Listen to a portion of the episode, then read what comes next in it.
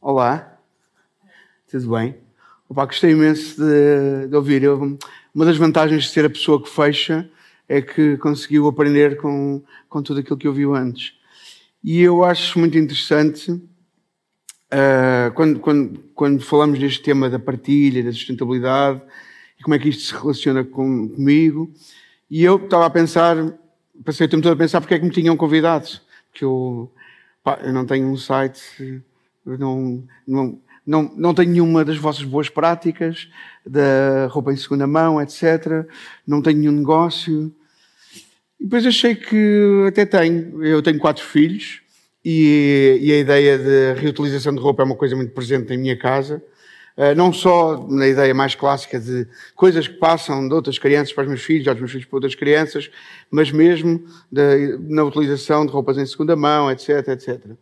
E estava a pensar, quando estava a preparar esta conversa, qual era o desafio? Qual é o desafio de uma pessoa que de facto não está neste contexto e como é que isso se relacionava comigo? E percebi porque é que me convidaram. Mais ou menos. Uh, porque há uma, há uma ideia que é a ideia de colaboração e a ideia de que nós temos todos que trabalhar em rede e que estamos presentes em rede e que sabemos reagir ao mundo. E isso é sempre uma chatice, porque as pessoas vivem em tribos. Um, e quando nós vivemos em tribos e quando não nos conseguimos relacionar com os outros, temos desafios muito maiores. Especialmente se vocês forem como eu, que sou bastante tímido. Apesar de estar aqui no palco, sou uma pessoa consideravelmente tímida, porque um tímido.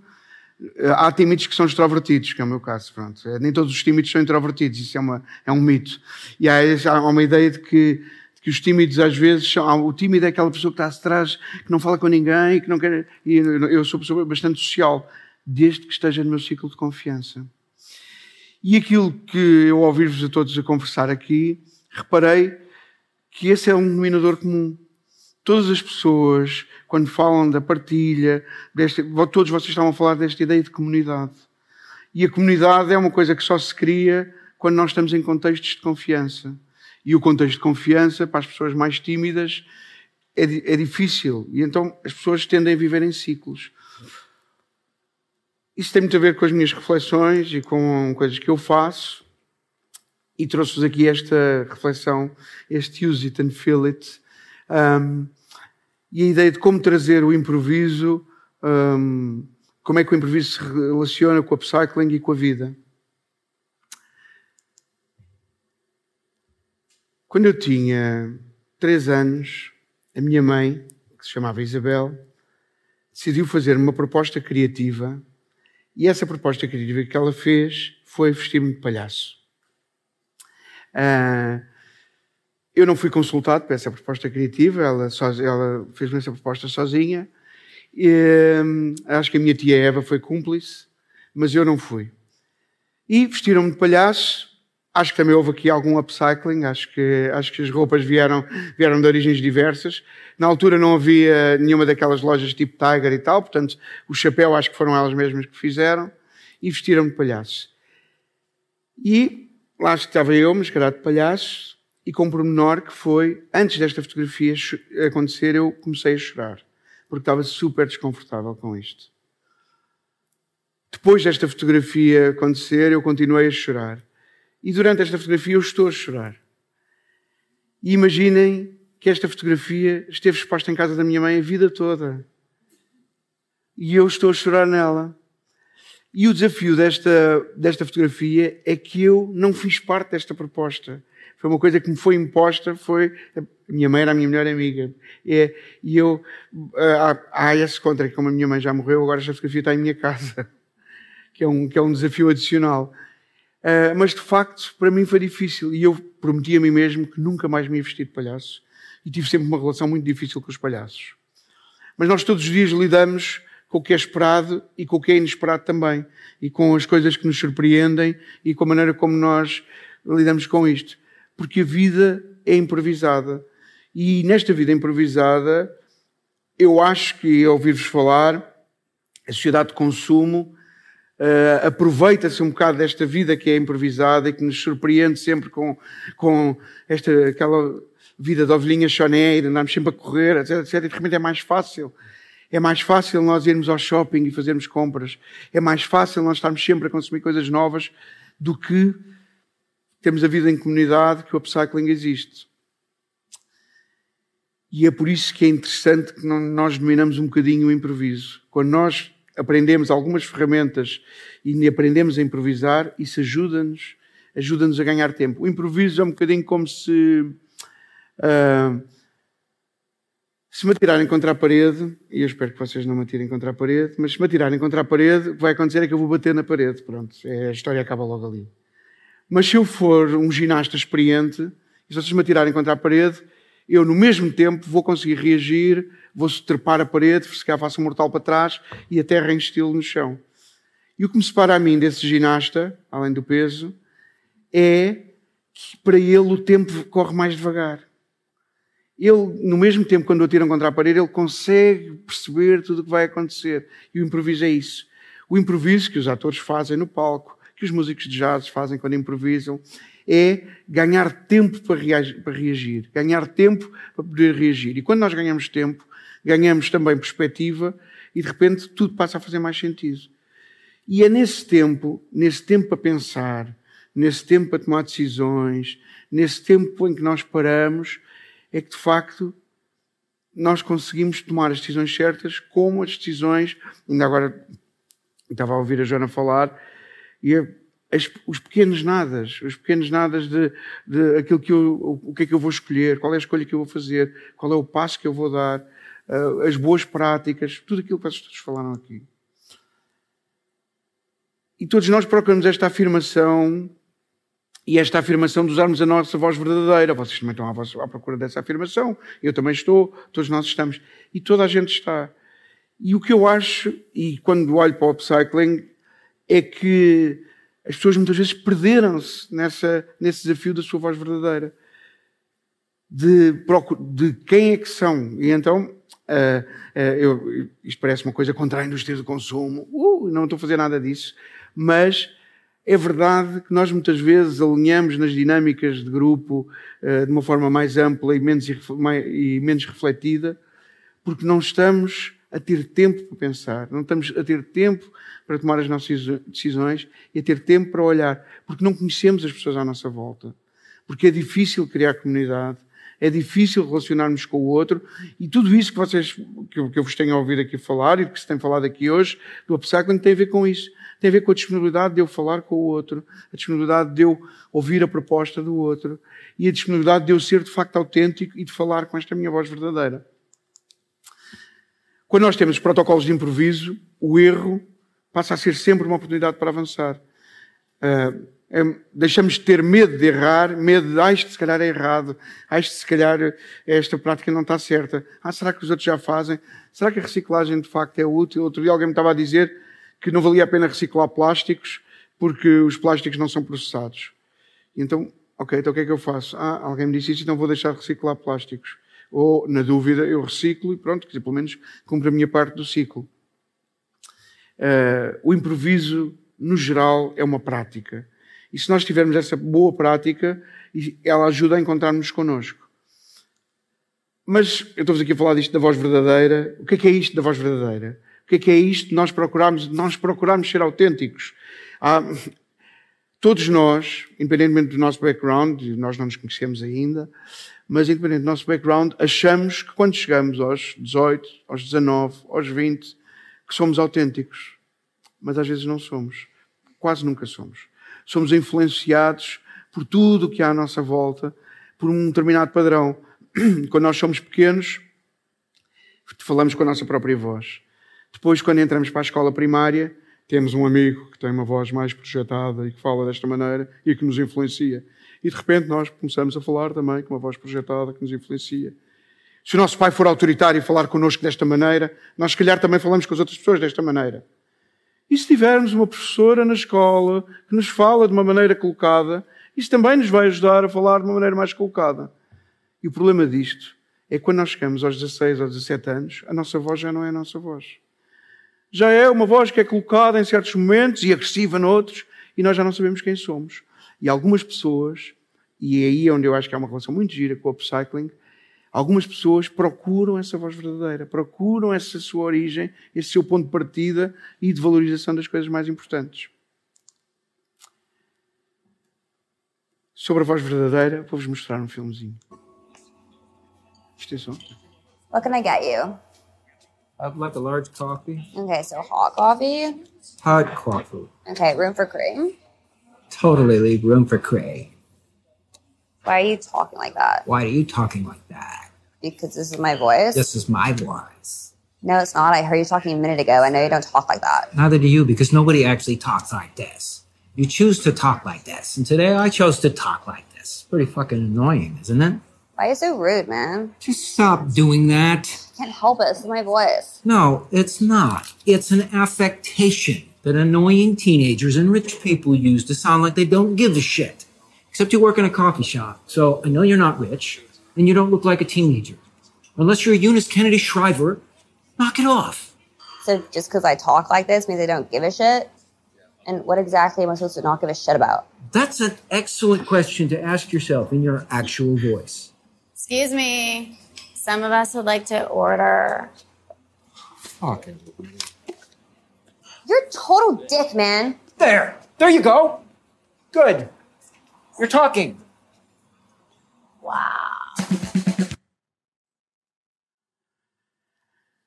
Na maior parte das nossas vidas, nós não falamos com a nossa voz verdadeira. Nós falamos com uma voz que se foi apoderando de nós. E aquilo que o improviso nos ajuda também é encontrarmos a nossa voz verdadeira. No meu caso, como sou bastante tímido, eh, esta procura da voz verdadeira e e esta dinâmica dos protocolos de improviso ajudou-me a encontrar um espaço para fazer coisas absurdas, como estar aqui em cima do palco a falar convosco, o que para um tímido é completamente assustador. Porque quando nós estamos num contexto de confiança, ficamos mais expostos. E quando ficamos mais expostos e nos expomos mais, aceitamos ficar mais vulneráveis. E quando aceitamos ficar mais vulneráveis, somos mais curiosos. E se somos mais curiosos, aprendemos mais coisas. E como aprendemos mais coisas, a nossa performance muda, melhora. É uma coisa simples, esta ideia de quando nós aceitamos ser mais vulneráveis, temos melhor performance. Mas o salto não é direto. O salto é através destes pontos todos. Ficamos mais expostos, somos mais vulneráveis, somos mais curiosos e temos melhor performance. Então, quer em todos os projetos que se falou aqui, quer na nossa vida, em todos os projetos onde nós estamos, quando nós aceitamos encontrar esta dinâmica de trabalhar em contextos de confiança, de procurar protocolos que nos ajudem a reagir rápido, como o ginasta que, é, que consegue dar um flip-flaco, ao contrário, no meu caso, que seria atirado contra a parede, de repente é como se o tempo passasse a funcionar mais devagar e nós tivéssemos mais tempo para tomar decisões. E quando temos mais tempo, ficamos mais críticos. E quando ficamos mais críticos, há coisas na nossa vida que se aproximam, como o upcycling. Dizer yes and, como fazem os improvisadores, é co-construir com foco no outro. Isto parece uma coisa simples, uma, uma, banalidade, mas a verdade é que a maior parte das pessoas constrói de uma forma autocentrada. Foca-se em si mesmo, nos seus desafios.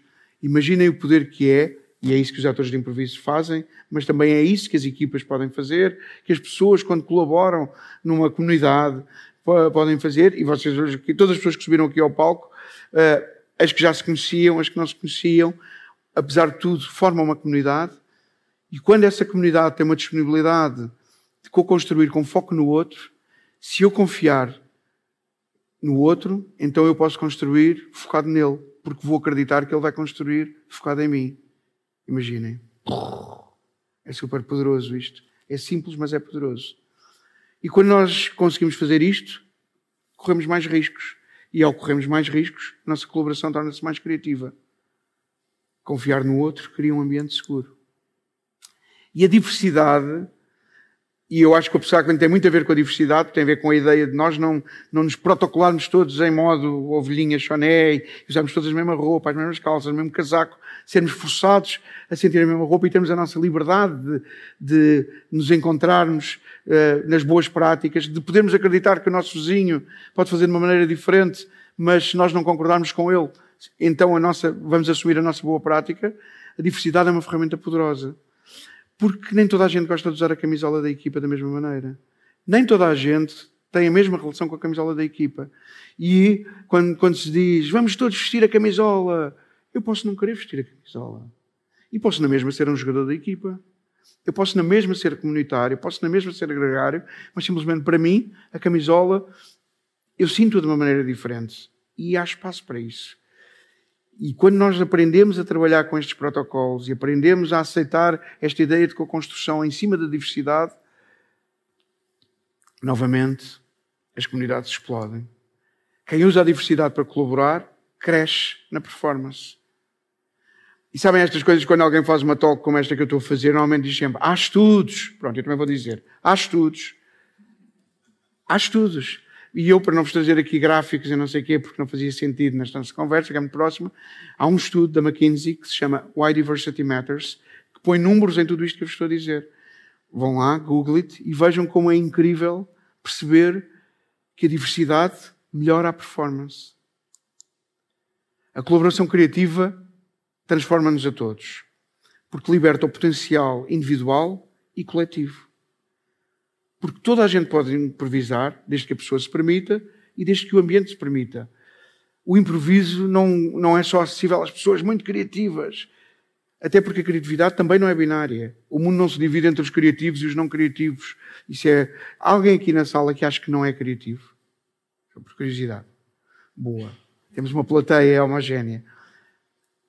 Há muitas pessoas que acham que não. Vocês sabem que 77%, vou só dizer um número só para parecer interessante, 77% das pessoas acham que a criatividade é uma coisa de crianças e que os adultos não precisam, já não têm criatividade. Isto é um número da Forbes eh, britânica.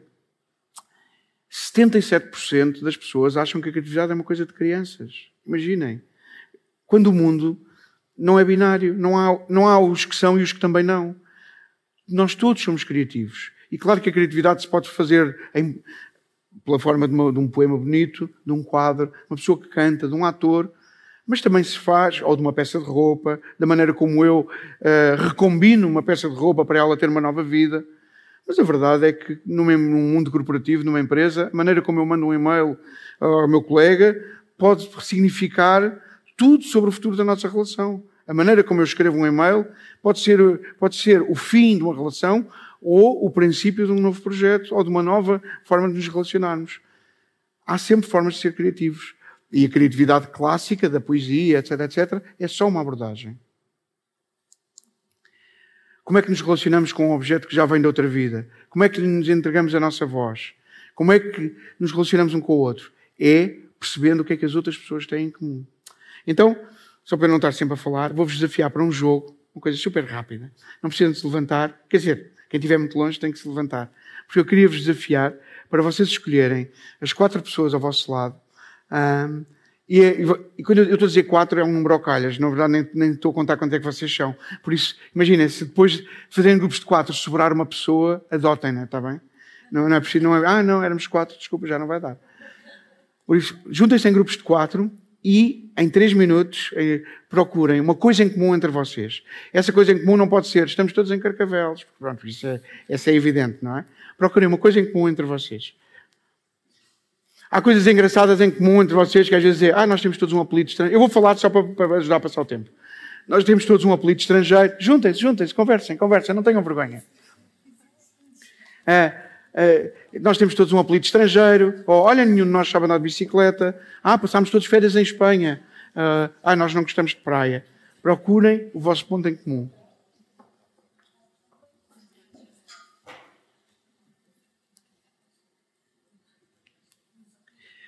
Quando nós começamos a procurar pontos em comum com as outras pessoas, uh, há sempre uma coisa de, pá, nós se calhar não temos nada em comum. Ou então temos coisas muito óbvias. E se vocês tiverem uma coisa muito óbvia, então escavem um bocadinho mais fundo e procurem uma coisa. Está bem, esta nós já temos. Então que outra coisa é que nós temos em comum? Às vezes, eh, quando eu proponho este exercício, há grupos que encontram cinco e seis coisas em comum, às vezes entre pessoas que não, em que todos eles não se conheciam antes. Quando acharem que têm uma coisa em comum, levantem o braço, só para eu, para eu ter uma ideia.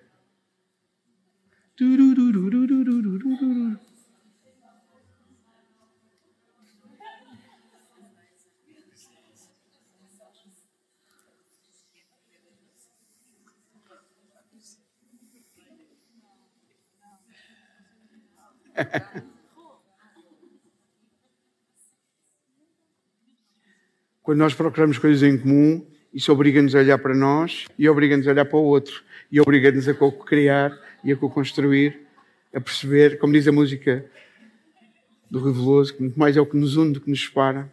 Então, vamos experimentar, vamos experimentar.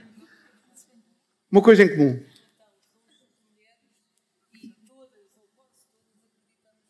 Esse microfone funciona? Olha, por acaso Ah, agora já funciona. Vamos usá-lo, vamos usá-lo. Então, somos todas mulheres Aham. eh, e eh, acreditamos todas no futuro da humanidade. Muito bem, muito bem. Eh, já- eu já vou falar um bocadinho sobre os pontos que vocês acham em comum. Boa. Eh, próximo- podes passar o microfone? Vocês, uma coisa em comum. Exato, agora falta. Ah, exato, tem que es- vão, vão para escolhendo um porta-voz. Nenhuma de nós pinta as unhas. Nenhuma pessoa. Ah, nenhuma de nós, pessoa. Nenhuma...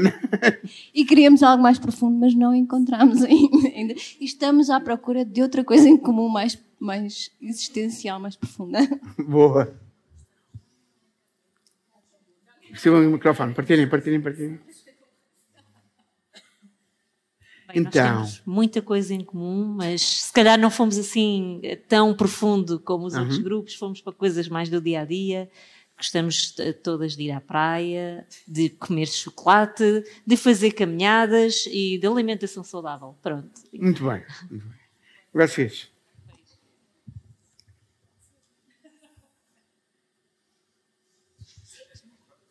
Eu, eh, nós eh, temos a organização em comum, cada um na sua vertente, Aham. porque é aqui pessoas são muito organizadas na casa.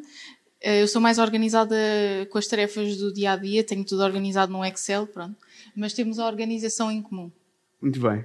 Obrigado. Então, uma coisa engraçada quando se faz este exercício é que de repente, quando nós encontramos coisas em comum, elas parecem quase banais, que é, oh, temos isto em comum, mas isto é mais ou menos óbvio. E muitas vezes, até os grupos, quando encontram uma coisa em comum, até têm alguma, algum pudor de pré-validar essa coisa que têm em comum. Ah, temos isto, mas isto é uma coisa. É uma coisa assim meio.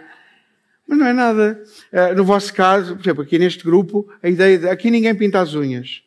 E parece uma coisa, pare- parece um pormenor. Ah, ninguém pinta as unhas. Mas a verdade é que no tempo presente, ah, um grupo que é maioritariamente feminino, em que ninguém pinta as unhas, é uma curiosidade engraçada. E vocês imaginem que agora estão a construir um projeto, que estão a criar comunidade, e esse ponto de partida é um ponto de partida para uma conversa. E se vocês não se conhecerem, em cima disso, podem montar uma conversa. Da mesma forma, vou só usar dois exemplos, eh, para não vos tomar muito tempo, vou usar o primeiro e o último. E, e da mesma, não é o primeiro, mas vou usar aquele e aquele. O, o tópico da organização. O tópico da organização é também, há muita gente que se assume como, é pá, eu passo um espalha-brasas, pá, não tenho, eu é tudo. De repente entrar, encontrar um grupo de cinco pessoas, em que essas cinco pessoas dizem, olha, nós temos em comum, somos todos super organizados. Parece um detalhe, mas não é nada um detalhe. É de facto um ponto de partida muito interessante, que se vocês estiverem a construir um projeto, se estiverem a construir uma comunidade, de repente é um fio condutor que vos liga a todos. O que é que nós temos em comum? Nós somos super organizados. Então, reparem como esta ideia de que nós, da mesma forma como, como nós nos relacionamos com um objeto para lhe dar uma nova vida, eh, quando nos queremos relacionar uns com os outros, para darmos uma nova vida a uma comunidade, a um grupo de trabalho, para construirmos, no fundo, para passarmos um, um espírito eh, de um novo projeto em que, como fizeram todos os oradores que aqui estiveram, que é partilhar uma ideia de como é que, como é que abordam este tema do upcycling. Como, quando, quando nós estamos a construir uma coisa, aquilo que nós temos que encontrar é os pontos em comum com as pessoas à nossa volta. E é através desses pontos em comum é que nós começamos a colaborar. Colaborar é andarmos todos em direção a um objetivo comum. Mas há muitas formas de o fazer. Não existe só uma forma de colaborar. Agora, aquilo que a colaboração precisa é de uma visão comum. E essa visão não, não tem que anular a diversidade. Nós não temos que deixar de sermos quem somos. Antigamente, havia muito aquela ideia, no mundo corporativo, as pessoas iam trabalhar para, um, para, um, para uma empresa e dizia-se assim: olhem, a vida profissional, aqui é, é a vida pessoal é da porta para fora, está bem? Você entra aqui na empresa e aqui na empresa somos todos profissionais. E hoje em dia, as empresas modernas já perceberam que isso não chega. Nós temos que ir inteiros para dentro da empresa. E, e, nos nossos projetos pessoais a mesma coisa. Nós temos que vir inteiros para dentro do projeto. As pessoas que são mais organizadas trazem essa organização. As pessoas que são mais soltas trazem essa libertação. O meu projeto chama-se Papagaio Lobo por causa disso. Porque eu acredito que nós somos todos papagaios e lobos. É, num grupo existe sempre, quando nós vamos a um jantar de amigos, há sempre aquele que abre caminho, que apresenta toda a gente a toda a gente, que senta toda a gente na mesa, faz um espalhafato, mas que é importante. É sempre, então, para um tímido como eu, é bastante importante, porque é sempre importante haver um, um espalha-brasas que senta toda a gente. Mas também é importante haver o lobo, que é aquela pessoa mais calada, que não bebe e leva a malta à casa, que no final criou o grupo do WhatsApp e é para ficarmos todos em contacto. Os grupos não se fazem só de papagaios nem de lobos, fazem-se deste conjunto, desta diversidade poderosa em que as pessoas que parecem diferentes de repente têm muitos pontos em comum. Lembram-se do palhaço inesperado? Lembram-se da promessa que eu fiz de que nunca mais me ia vestir de palhaço? Menti. A verdade é que quando cheguei à idade adulta e quando cheguei a um outro momento da minha vida em, em que fiz a minha descoberta, quando descobri a minha voz verdadeira e me consegui afirmar uh, na diversidade, nessa altura então eu descobri a minha capacidade de, apesar de ser tímido, poder subir acima do palco. E não contente com isso, ainda fui explorar a, a máscara mais pequena do mundo e pôr um nariz de palhaço. Porque quando nós confiamos, tudo muda. Quando trabalhamos num espaço de confiança, tudo muda. E aí construímos comunidade. Há esta citação do Darwin que diz que na longa história da humanidade, aqueles que aprenderam a colaborar e improvisar são os que prevalecem. Lembre, toda a gente pode improvisar desde que a pessoa se permita e desde que o ambiente de confiança lhe permita. Muito obrigado. Muito obrigada, João. Muito obrigado.